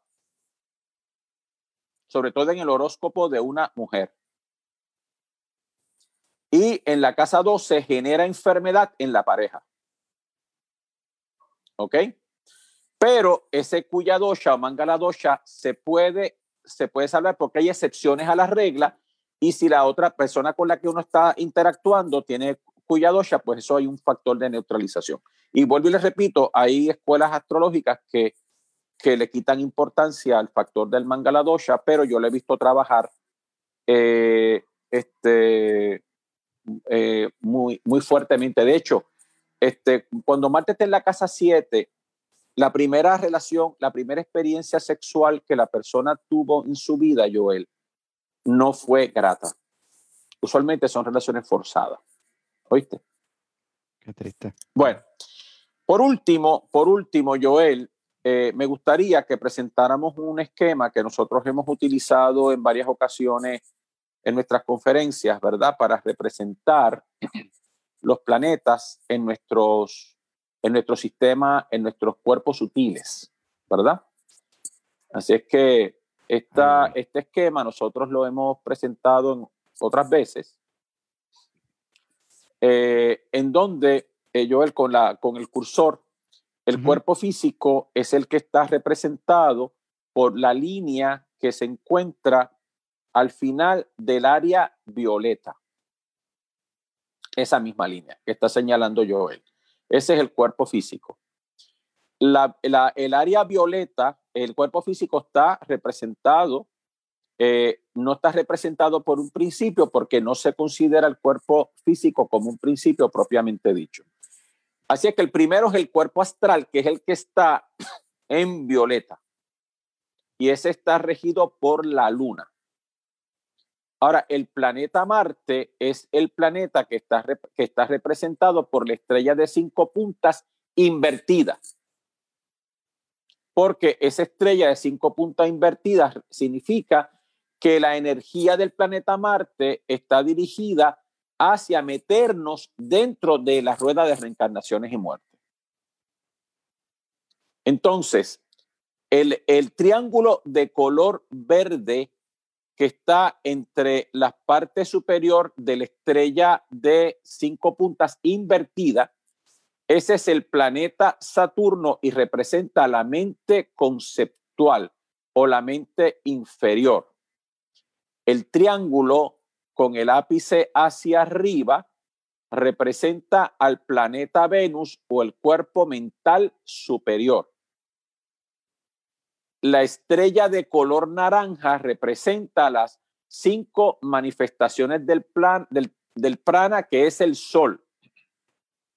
La luna, que se encuentra en la parte de arriba, representa al planeta Mercurio.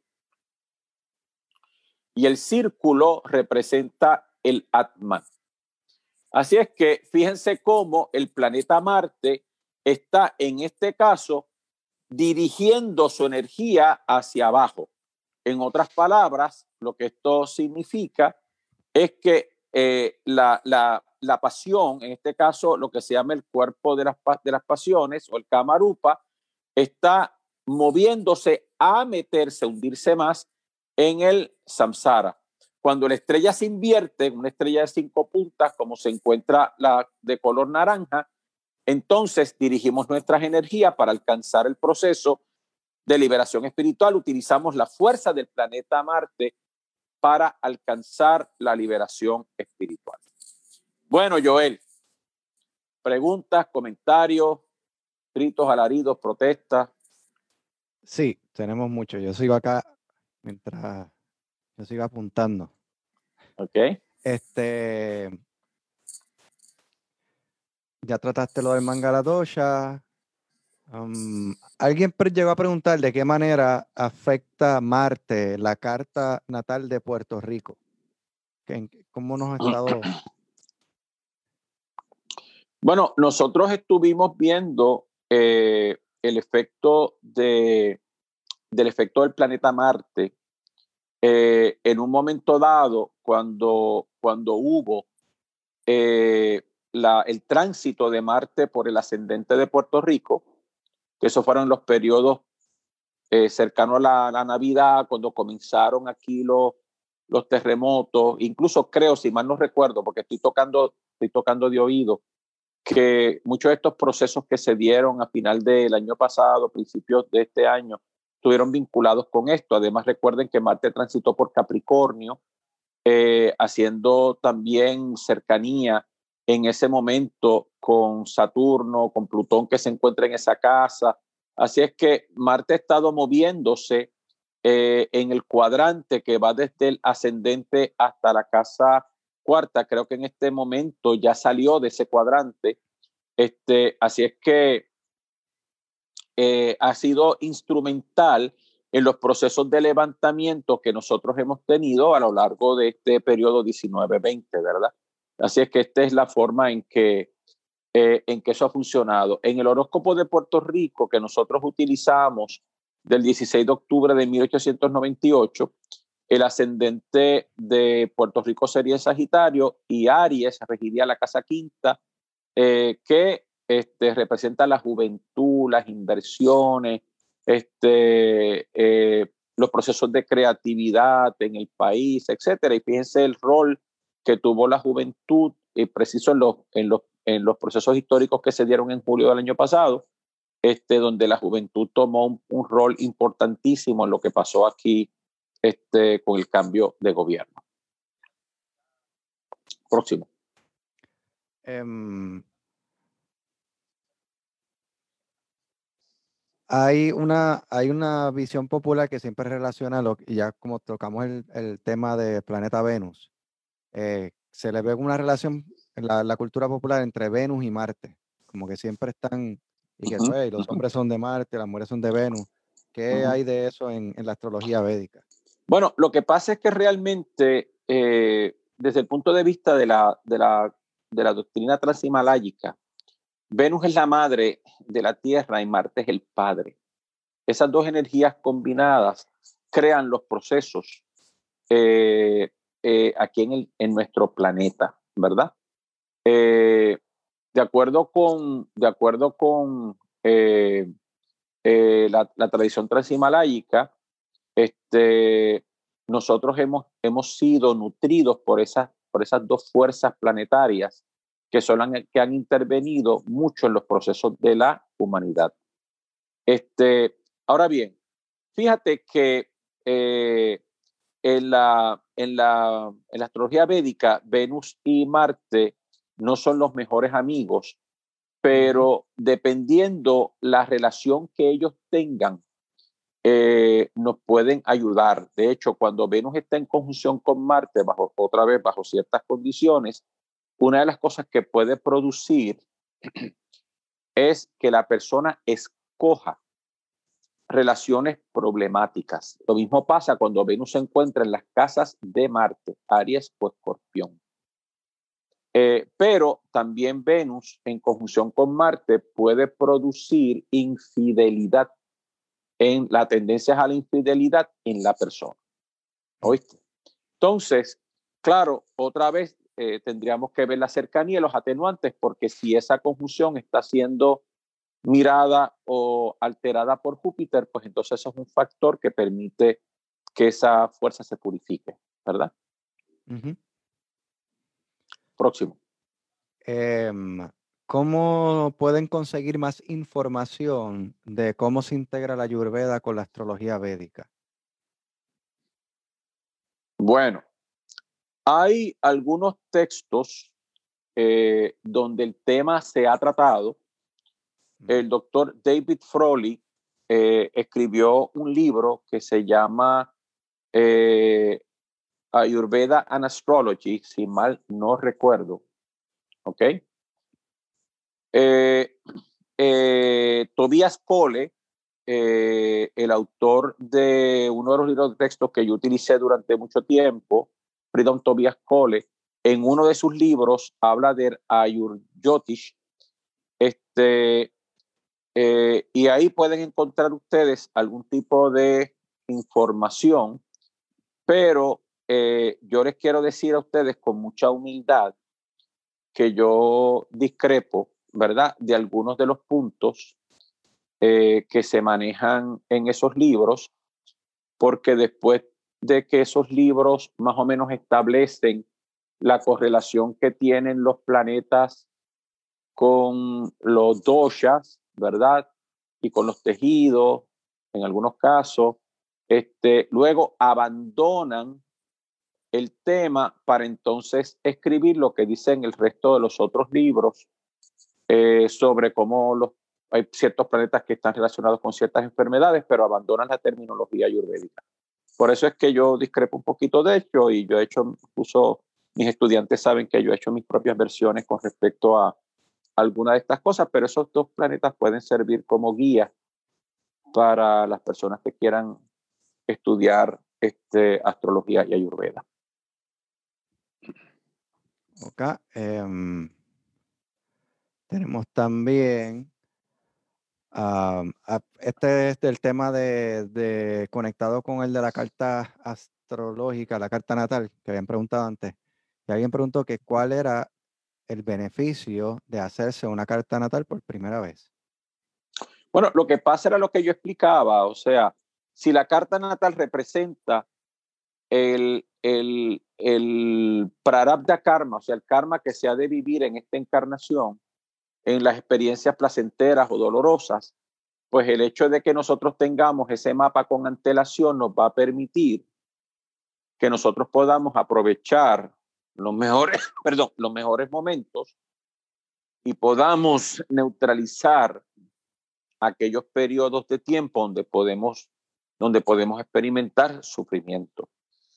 Una forma chévere en que uno de mis clientes lo puso en un momento dado es que de la misma forma que cuando uno compra un enser eléctrico viene con un manual de instrucciones, nosotros no tenemos ese manual. Nosotros llegamos sin manual. Así es que la carta natal es el manual que nos va a permitir entendernos cuáles son nuestros puntos fuertes y nuestros puntos fuertes y nuestros puntos débiles, malas experiencias que nosotros vamos o podemos vivir en esta encarnación. Entonces, esa es la ventaja, saber con antelación estas cosas. Muy bien. Eh, yo creo que ahí estamos. Muy bien. Bueno, así es que hemos tenido una ah. noche marciana. Una, pregunta, eh, más o menos relacionada, que no la había apuntado, pero la recuerdo. Eh, preguntaron sobre la relación entre Marte y la mostaza. Ah, muy bien. Esa es muy buena pregunta. Eh, los aceites tienen, como todas las sustancias, tienen una regencia planetaria. Eh, y este, en una ocasión yo hablé de la relación que había entre el planeta Marte y la cúrcuma o el turmeric este, y una deidad que se llama Bagalamuki, ¿te acuerdas? Que lo hablamos en una de las clases de, creo que con Mariano o con tu papá. Este, y, eh, pero el aceite de mostaza es un aceite relacionado específicamente con el planeta Marte. De hecho, una de las propiedades que tiene el aceite de mostaza es que tiende a desinflamar el tejido muscular que está regido por Marte. ¿Ok? Algunos autores dicen que el planeta Marte, por eso es que yo discrepo de algunos de ellos, hay una escuela que dice que el planeta Marte rige el sistema nervioso y otra escuela que dice que el planeta Marte rige el tuétano del hueso o la médula ósea. Yo no estoy de acuerdo con eso. Pero eh, así es que el aceite de mostaza se utiliza para desinflamar el tejido muscular, pero es sumamente efectivo en contra de la magia negra y la brujería. De hecho, es, es uno de los aceites que se le ofrece a Hanuman. En, la, en, el, en, el, eh, en el Narada Purana eh, se recomienda que se encienda una lámpara con aceite de mostaza, se pone una mechita y se le ofrece a Hanuman para evitar las enfermedades y cualquier tipo de influencia negativa. El doctor Keshava Bhatt nos decía que si una persona teme o sospecha que ha sido objeto de brujería, lo que tiene es que echar unos granitos de mostaza en la comida y al ingerirlo, la mostaza tiende a romper cualquier trabajo de brujería o magia negra a la cual la persona, de la cual la persona haya sido objeto. ¿Ok? También decía que se puede hacer lo mismo colocando unas semillitas de mostaza en el dintel de la puerta o en las esquinas de la casa, porque la mostaza también tiene la capacidad de alejar la magia negra y la brujería.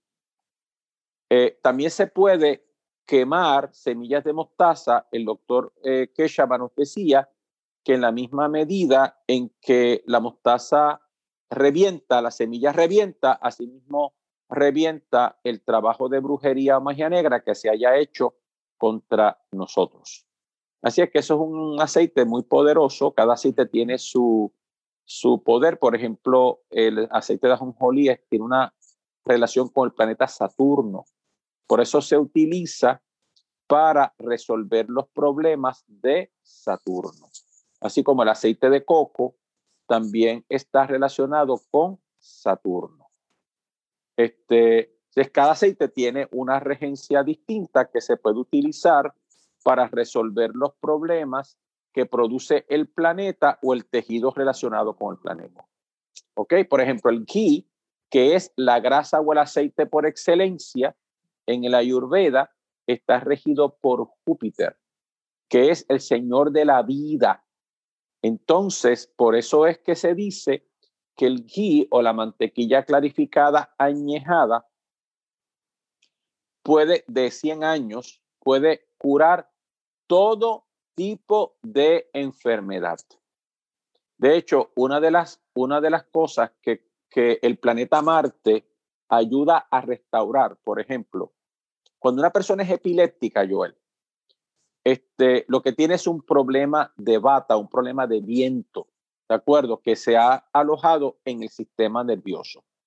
Hay ciertas condiciones, combinaciones astrológicas que nos muestran cuando una persona tiene tendencias epilépticas. Eh, el Prashnamarga dice que cuando Rahu y la luna se encuentran en la casa 8, eh, eh, hay una tendencia epiléptica. Y si eso ocurre en la constelación de Aries, todavía más. Entonces, la solución al problema es el planeta Marte. Entonces, las personas que cantan, por ejemplo, el la chaliza de Hanuman, que es un verso, es, eh, es una, un mantra en 40 versos, al cual ya yo hice referencia, comienzan a cantarla, no les da más convulsiones ni más ataques, porque Hanuman es el hijo del viento, ¿de acuerdo? Y controla inmediatamente la, condición. Y eso yo lo he visto y tú lo has visto, porque nosotros conocemos a una persona eh, que durante mucho tiempo se tuvo que retirar, de hecho, por su ataque de epilepsia, y desde que comenzó a cantar eh, a la chaliza de Hanuman, que no es otra cosa que relacionada con el planeta Marte, se acabaron los problemas de epilepsia. Y eso yo lo he visto ya en repetidas ocasiones y es realmente impresionante cómo eso, cómo eso funciona. Y la otra cosa interesante es la siguiente. Fíjate que Kumara Kartikeya corre encima de un mayura, de un pavo real. Y el pavo real, y el pavo real, eh, yo decía ahorita que se supone que se coma las cobras. Así es que la otra cosa que permite el, el planeta Marte es resolver los problemas de Rahu y Ketu. Cuando la persona está siendo afligida por la cabeza, por la cola del dragón, entonces se le invoca al planeta, se, se, invoca a eh, planeta Marte en la forma de Subramania, en la forma de Subramania o lo que se llama Nagaraya o Marte eh, como señor de las serpientes. Entonces es bien interesante porque yo llevé a mis estudiantes en el año 2000, en el 2012 a la India con mi maestro y fuimos al templo de Subramania. Al lado del templo de Subramania, un sitio que se llama Kuke, hay un templo dedicado a las cobras. Hay un nido, hay un nido de termitas en donde las cobras se metieron y lo ahuecaron alrededor de ese nido de termitas se construyó un templo. Los sacerdotes de ese templo cantan un mantra porque las serpientes crean los ofertorios para Subramania, para Kumara Kartikeya, como si fuera un polvo de color rojo, Joel. Entonces, los, los sacerdotes o los chastris o los puyaris cantan un mantra, meten la mano dentro del nido donde están las cobras, sacan el, la prasada, el prasada, ¿verdad? Sacan la sustancia y se lo dan a las personas. Por ejemplo, mis estudiantes se llevaron en una hoja de papel de ese polvo rojo que tú te tomas por 30 días para curar cualquier problema de psoriasis, problemas en la piel, problemas de fertilidad, brujería, problemas con rajo y keto en el horóscopo, etcétera, por la relación que existe entre el mayura, entre el pavo real y las serpientes. De hecho, nosotros tuvimos una conversación que tuvimos con el presidente del templo, eh, y esto es interesantísimo, Joel, cuando se aparecen las cobras en el templo, o cerca de los alrededores es que hay actos de corrupción dentro del templo. Mm. Así es que este, así es que ese es otro de los elementos interesantes relacionados con el planeta Marte.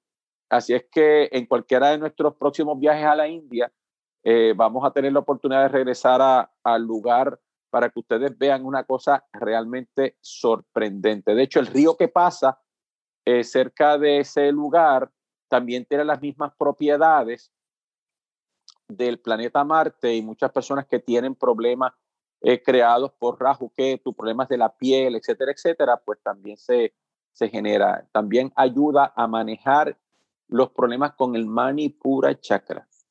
Personas que tienen problemas digestivos, problemas metabólicos, etcétera.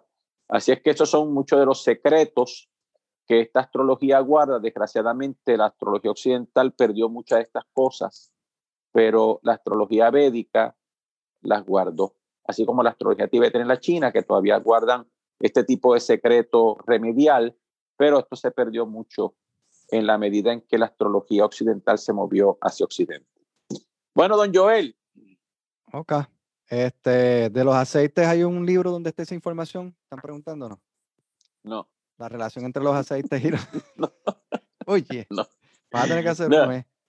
Este, no, hay, hay, hay, hay mucho, hay, hay, hay cosas que están este, en las clases de astrología. Yo les di a ustedes, recuerda que uno de los días yo les di a ustedes las distintas plantas con los planetas que se pueden utilizar y más o menos se pueden sacar algunas de estas notas, ¿verdad? Este, pero esto ha sido trabajo de investigación por los pasados 35 años. Entonces, pues esto, pues obviamente yo le he compartido con ustedes y lo compartiremos en, la, en estas transmisiones porque pienso que todo esto se tiene que dar abiertamente para el público.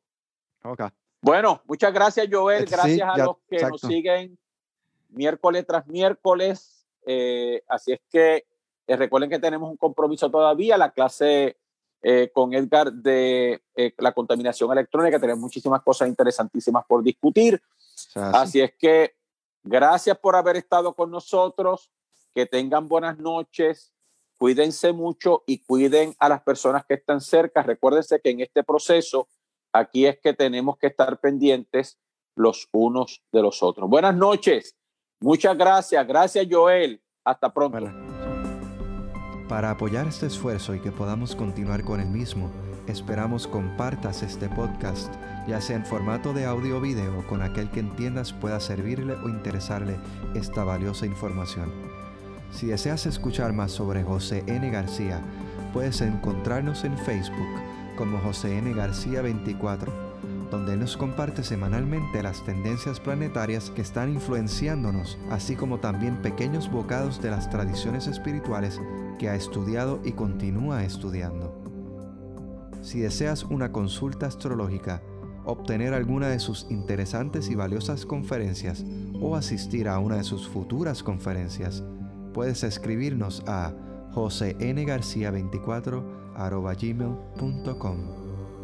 Gracias por compartir junto a nosotros la luz del cosmos y te esperamos en nuestro próximo encuentro.